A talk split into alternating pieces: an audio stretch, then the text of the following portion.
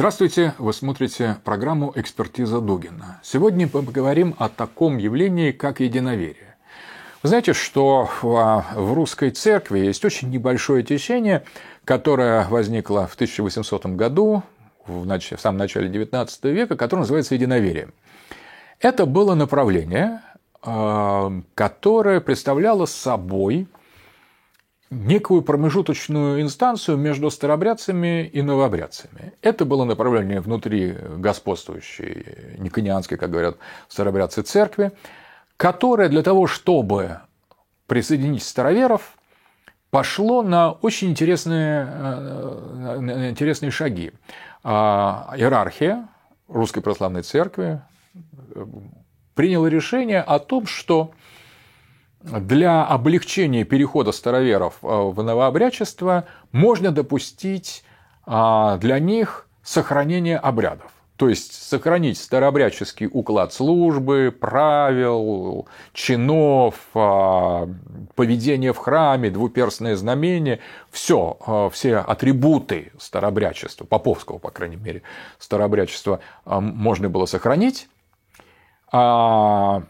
по старому чину можно было бы поставить священников для таких приходов, но при этом рассматривать их не как отдельную церковь, на чем настаивали традиционно э, старобрядцы после того, как посчитали, что произошло падение официальной господствующей церкви в России в эпоху раскола при Никоне, и особенно после собора 1666-1667 годов, когда греческие иерархии анафема уже сместили и Никона, и анафематствовали э, старобрядцев, вообще всю русскую теорию Москвы Третьего Рима, всю, всю московскую идею. А, и вот с этого момента старобрядцы считали, что эта церковь э, потеряла благодать, господствующая церковь. Потом были Петровские реформы, вообще чудовищные, создание синодального государства как просто такое министерство в светской секулярной империи. В общем, были действительно чудовищные Э, чудовищные события, метаморфозы с церковью, упразднение патриаршества и много чего произошло, что укрепило старобрядцев в представлении о том, что эта церковь, господствующая церковь, лишила, э, господствующая церковь лишилась благодати. А, а вот единоверцы, они приглашались э, в лона господствующей церкви, но с тем, чтобы сохранить Э, старые, старые обряды, но признав то, что эта церковь не э, является отступнической, а является полноценной и сохранила Божию благодать.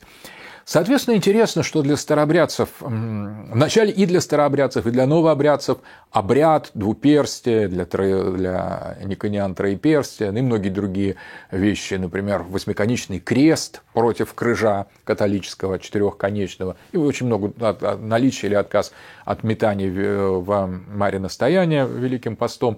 Вот все это имело а, характер принципиальный. И никоняне настаивали на троеперстие, считая, что двуперстие неправильное крещение. Постепенно а и старобрядцы наставили на, стоем, на своем. И постепенно были вот э, две линии, которые четко оформились уже в догматический характер. А вот единоверие а, свидетельствует о том, что для новообрядцев, для господствующей церкви, вообще обрядовая сторона или ритуальная сторона была не так принципиальна. Кстати, в, в течение всего XIX века произошло возвращение восьмиконечного креста. Если в XVIII веке и после раскола те, кто настаивали на восьмиконечном кресте, вот тот, который сейчас над нашими церквями, над большинством, где а, три перекладины, средняя, верхняя и нижняя а, косая. Вот это называется восьмиконечный крест.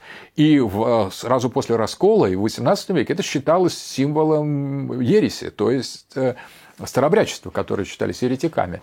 А правильным крестом считался латинский крыш, то есть четырехугольный крест. Соответственно, а, Вначале вот это, эти догмы новообрядцев и старообрядцев на обоих сторонах имели большое значение, а потом для новообрядцев постепенно это утратило такое большое значение, потому что было довольно разнообразные, разнообразные э, э, формы пришли религиозные, частично вернулись до раскольные правила, э, частично укрепились новообрядческие вещи, но в любом случае господствующая церковь, она утратила этот догматический, а, а, утратила догматическое, догматический смысл в самих довольно второстепенных для никонян обрядах.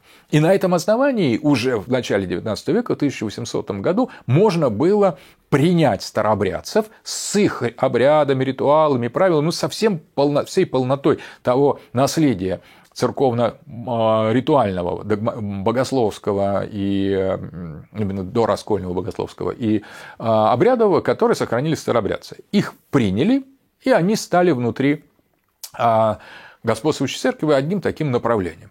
Во время религиозного, религиозного реформ при Николае I и в течение XIX века э, единоверие подчас стало таким инструментом государственной политики по борьбе со старообрядчеством. Тогда в единоверие загоняли насильно, то есть фактически тем самым несколько дискредитировав эту идею, потому что изначально это была идея объединения или принятия в лона новообрядческой церкви староверов, а потом уже в каком-то смысле это стало таким инструментом гонения. То есть храмы, монастыри а, отбирались насильственно у старообрядцев, передавались единоверцами, и тех пор, вот с 19 века, середины 19 века, особенно с эпохи Николая I, а, у, у единоверия такая не очень хорошая репутация среди э, староверов, потому что они были как бы инструментом экспансии новой церкви, с помощью которой была беспощадная борьба со староверием.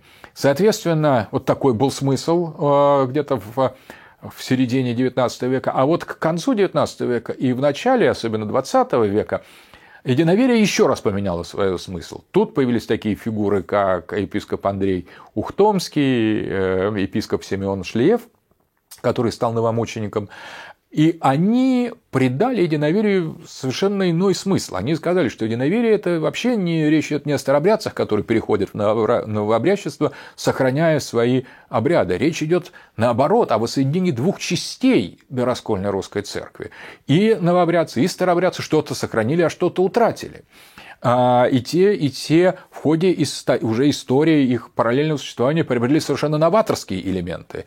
И что касается новообрядчества, это и троеперстие, это портесное пение многоголосное, это иконы фряжского письма с тенями, очень много выведений сокращения служб, отказ от многих обря... Э, ритуалов или, например, неследование а, правилам богослужения, потому что, например, по классическим правилам православного богослужения креститься и делать поклон надо в определенные моменты а, тех или иных молитв, тех или иных частей а, литургии или других служб, утренней, павечерницы, они не просто когда кажется. Вот эти вот э, какие-то вещи совершенно утратили новообрядцы и сохранили старообрядцы, но с другой стороны старообрядцы потеряли ясную, такую прозрачную, понятную преемственность апостольскую. И э, беспоповцы вообще утратили священство. Беглопоповцы использовали перебежчиков попов из э, господствующей церкви, а белокринские а, обосновали свою иерархию, там довольно сложная история, не хочу вдаваться в подробности, в XIX веке от греческого архиерея, от одного греческого архиерея ввели э, ну, фактически заново созданную такую вот линию церковной преемственности. Соответственно, что-то а, одни э, утрачивали, что-то другие утрачивали, что-то одни сохраняли, что-то другие сохраняли, и в конечном итоге, с точки зрения новообрядчества 20 э, единоверия, прошу прощения, 20 века, уже необходимо было не просто присоединять старообрядцев к новообрядцам, а объединяться как две части русского народа, русской церкви в некий исторический синтез. Поэтому некоторые единоверцы говорили о свято-русской церкви, о том, что необходимо восстановить свято-русскую церковь. Тем более, что а, произошло восстановление патриаршества, были трагические а, события прихода к власти большевиков, когда в положении гони, гони, гонимых оказались и единоверцы, и единоверцы, и новообрядцы, и старообрядцы. И, кстати, одна из самых крупных Одно из самых крупных течений сопротивления большевизму со стороны христиан было основано единоверцем Андреем Ухтомским. Поэтому катакомная церковь в русской православной церкви, в русской православной истории так называется Андреевцы. Андреевцы были участники, члены вот этой а, довольно разветвленной сети единоверцев, обратите внимание, единоверцев, которые активно сопротивлялись, дольше всех сопротивлялись в катакомбах, лагерях а, большевистской атеистической политики. То есть единоверцы уже вступили в этот трагический период советской, советской истории как самостоятельная мощная сила среди, наряду со старобрядцами и новобрядцами. И вот дали мучеников и героев за, за, за веру. Соответственно, вот так менялась э, судьба единоверия, а сейчас э, единоверцы, например, во время празднования 200-летия единоверия они провели службы по старому чину в Кремле. Соответственно, сейчас это такое течение, которое все больше и больше привлекает внимание верующих, потому что речь идет не о том, что это э, э переход теперь уже и э, новообрядцев в старообрядчество, потому что многие люди сегодня приходят в единоверие, большинство подавляющее не из старообрядцев, хотя есть и такие отдельные, но в основном это уже не старобрядцы, переходящие в новобрядцы, а новообрядцы, которые движутся в сторону церковных корней, которым необходима полнота, полнота богослужений, которые хотят прийти не в старообрядчество, очень важно, а к дораскольной, к корням церкви, к а, пению одноголосному, знаменному распеву, к правильным дораскольным иконам, созданным по русско-византийской традиции, без фряжского письма, к метаниям, к соблюдению очень, много, очень многих, многих правил, утраченных на обрядческой церкви. Поэтому Сегодня единоверие вообще поменяло свое значение. Сегодня в единоверие вот в большинстве людей приходят и э, из новообрядчества. Кто-то из них идет уже и в старообрядчество, а кто-то остается, вот большинство остается в единоверии. То есть единоверие становится некой платформой, э, куда приходят с двух сторон. Не только со стороны старообрядцев, но и со стороны новообрядцев. новообрядцев. Итак, а, э, проект возрождение свято-русской дораскольной церкви с ее правилами, с ее принципами, а, начинает действовать внутри, в лоне э, э, Московской Патриархии. Есть э, единственный единоверческий епископ Иоанн Каракасский, который в Аргентине находится, в РПЦЗ, в русской зарубежной церкви, единственный епископ. Но на самом деле приходов единоверческих становится все больше и больше, и уже в самой России. И, соответственно, возникает очень интересный момент, что единоверие, да, но единоверие – это совершенно другая философия. Сегодняшнее единоверие может быть чем-то другим. Это может быть элементом такого консервативного движения внутри церкви в целом. То есть можно уже забыть даже не столько эм, территории примирения старообрядцев и единоверцев, сколько магистральным движением а, русского религиозного самосознания в сторону корней. Ведь единоверцы хотят не сделать что-то новое, они хотят вернуться к старому, они хотят вернуться к старому, не разрушая традиции, не вынося жесткого и необратимого экклесиологического приговора там, о том, кто находится в апостасии, кто находится э, вне апостасии. И стрем... единоверцы стремятся преодолеть вот эти э, оппозиции э, между правыми и левыми, между новобрядцами и старообрядцами. Самое интересное, что Андрей Ухтомский был очень интересный мыслитель, философ, и он был с одной стороны, сторонником Черной сотни и э, Иоанна Кронштадтского, таким ультраконсерватором в религиозных э, и э, национальном смысле, а с другой стороны, он был близок к эсерам, был близок к социалистам-революционерам, потому что он стоял за народ, за крестьянство. Он сочетал левую, если угодно, левую народную экономическую модель с такой очень консервативной православной повесткой в политике, сочетание правого и левого в очень, очень тонком э, и изысканном синтезе. Э, преодоление э, старого, старого, старого обрядчества и нового обрядчества, преодоление левых эсеров, ну, крестьян, никогда не был сторонником большевизма, потому что это совсем искусственная, совершенно русофобская вещь, а сторонников крестьянского русского социализма Андрей Ухтомский поддерживал. Соответственно, одновременно это и движение назад, и движение вперед, потому что, стремясь вернуться к корням до раскольным, это на самом деле создает совершенно новые горизонты для будущего. Одновременно можно сказать, что здесь а, сегодня для единоверия прекрасный момент, потому что а, очень э, резко обострились отношения с Константинопольским патриархатом и с а, Украиной. А именно эти два фактора, Константинопольский патриархат и Украина, сыграли ключевую роль в свое время и в самом появлении русской а, автокефалии, когда греки уклонились э, во флорентийскую э, ересь, а с другой стороны так, католицизм и униатство стало распространяться на западной Украины. И фактически сам церковный раскол во многом вызвала книжная справа по украинским киевским э, оригиналам. То есть это была экспансия западно-русского христианства, где униатские и католические тенденции были гораздо более сильны, на Московскую Русь. Сама вот э, то, то издание, которое, а, то церковное издание церковнославянского языка, которое защищают старообрядцы, как, а, на самом деле это московская, а, московская традиция.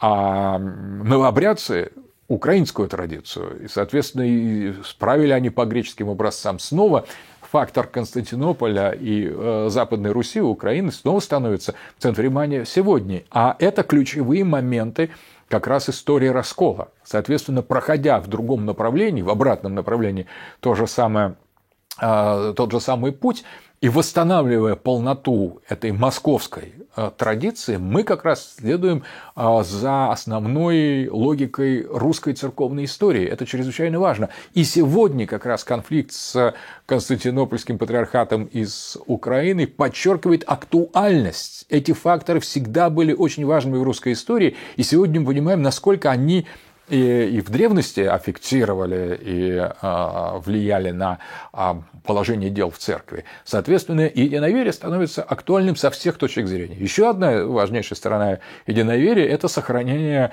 а, я бы сказал, старобряческого подхода к нравственности. То есть единоверие, так же как и старобрячество, вообще нетерпимо полностью нетерпимо к современности и к отклонениям от э, древних устоев, как, точно так же, как старобрядцы. На самом деле, Э, ни пороков, ни эм, там, извращения, ни а, мздоимства, ни всякого потворства так называемым немощам, которые приводят к полному забвению вообще а, этики, нравственности и каких бы то ни было правил, что процветает, в общем-то, в, других местах, в единоверии просто не, не, не, нет. И очень интересно, что люди, которые приходят из нового обрядчества в единоверие, приходят в него за дисциплиной, за жесткостью.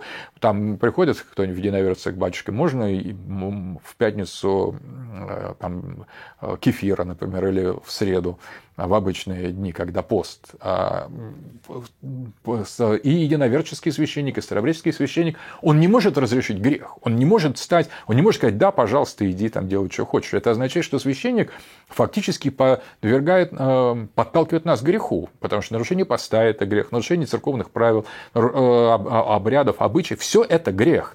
И священник не может благословлять грех, он может благословлять только хорошее.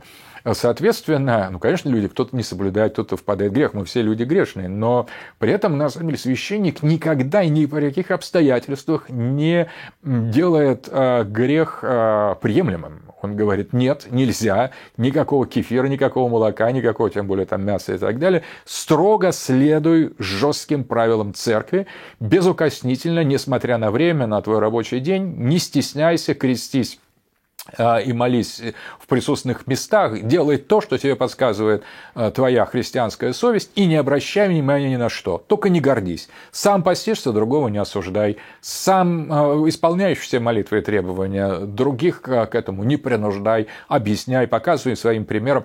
И это норма современного единоверия, современного э, э старобрячества. Ни, службу не сокращай. Э, идет она там 4 часа, 5 часов, стой, ничего, там будешь все равно дома занимаешься какой-то ерундой. И вот люди приходят в единоверие, многие сегодня за этим, за нравственным стержнем, за каким-то, в каком-то смысле, мужественным отношением к вере. Потому что очень интересно даже гендерный состав э, единоверческих и старобряческих служб. Тут в единоверческих и старобряческих храмах приблизительно половина мужчин, половина женщин, самых разных возрастов. Половина соответственно, девушек, половина юношей, половина старушек, половина старичков. Но обе половины церкви э, мужчины стоят, как правило, справа, женщины, как правило, слева, и между ними диспропорции нет. Это э, такая полнота для таких серьезных, основательных русских православных христиан. Это не секта, это не какое-то экзотическое движение. И люди приходят за дисциплиной, люди приходят за порядком, люди приходят не за мягкостью, а за осмысленной православной строгостью, со строгостью, которая на самом деле не является чрезмерной. Стоит только начать это все выполнять, ты понимаешь, что и даже соблюдение всех вот предписаний, и то составляет огромное количество и свободного времени для всего остальное. Это, конечно, не панацея, а жесткое следование внешним правилам, но а, для старобрядцев и для единоверцев характерно отсутствие противопоставления между внутренним и внешним. Но если ты не можешь сделать внешнее, там а, какое-то количество поклонов, поститься, ходить на службу, но как же ты способен осуществить духовный подвиг? Конечно, внешне не отменяет внутреннее внутреннего, но начни с внешнего и двигайся внутренним путем. Кто тебе мешает? Никто не закрывает никакого внутреннего становления, совершенства. Другое дело, что когда ты считаешь, что внутреннее может опираться на любую форму жизни, на любое э, времяпровождение, вот тут ты, дорогой, ошибаешься. На самом деле а, никто не должен никого осуждать, но минимальным требованием к христианину является соблюдение строгое правила знания а, церковных молитв, церковного круга, понимания а, богослужения. И, кстати, в старобряческой и единовеческой традиции миряне часто играют активную роль в богослужении. Они составляют и а, хо, крылос, они поют, они читают очень многие. И в любом случае все мужчины носят э, такие кафтаны, специальную религиозную одежду, которую напоминает подрясник. То есть на самом деле как бы идет воцерковление более глубокое э, всех прихожан. Там человек, который пришел со стороны, в единовеческих, старовеческих храмах почти нету. Там люди полноценные участники, они часть этой церковной общины, они часть единого целого. И они понимают, о чем говорится, понимают, о чем слова молитвы, могут сами иногда же поправляют, потому что священники часто были, брались исторически у господствующей церкви, и старые уставы знали плохо, поэтому на мирянах лежит в значительной степени ответственность за передачу традиции. И это тоже сохранилось и в единоверии, и в старовречестве. На мой взгляд, единоверие сегодня это гораздо больше, чем институт, небольшой большой институт нашей церкви, который, в который старобрядцы приходят, присоединяются к а, господствующей церкви. Это территория встречи двух частей русской церкви, двух частей русского народа, которые э, двигаются к совершенно новой, новой цели. Это некая философия единоверия. Это очень глубокая вещь. И вот э, в этом году мы празднуем, отмечаем 400 лет рождения протопопа Авакум и большое внимание и власти, и культуры к этому внимание. Сейчас сняли по расколу э, и по старообрядцам целый ряд очень интересных и достоверных впервые таких взвешенных э, фильмов. То есть это тема, часть наш, нашей идентичности. И единоверие в этом отношении становится все более и более значимым. Поэтому я призываю вас уделить этой э, теме больше внимания. Это очень важная вещь, это не второстепенная вещь. И хотя само единоверческое движение сегодня небольшое относительно, всего там ну, наверное, десятка, полтора приходов на, а, в России, но по своему философскому, метафизическому потенциалу оно представляет собой, на мой взгляд, а, движение вообще первой значимости. По, по большому счету, подлинным триумфом единоверия будет, когда у него перейдут не только старобрядцы, но и новообрядцы. И, а, соответственно, вот а, тогда произойдет такой духовный возврат, полноценный возврат к истинной русской православной традиции, которую мы во всех ее последующих ответвлениях частично утратили. А поскольку церковь, небесная церковь находится вне времени, то это всегда возможно. Мы всегда можем обратиться к небесному а, нашему Отечеству к, за вдохновением, за, а, за за духовной поддержкой, потому что вечность это абсолютно, а, абсолютно действительная величина, это то, что есть. И в этом отношении возврат очень особый, не полный, не формальный, а именно внутренний возврат всегда возможен. Так воды реки Иордан во время крещения обернулись вспять, так и время может быть обращено вспять, если только оно столкнется с чем-то подлинным, духовным, важным и религиозно и исторически обоснованным. Всего доброго. Вы смотрели программу «Экспертиза Дугина» о единоверии.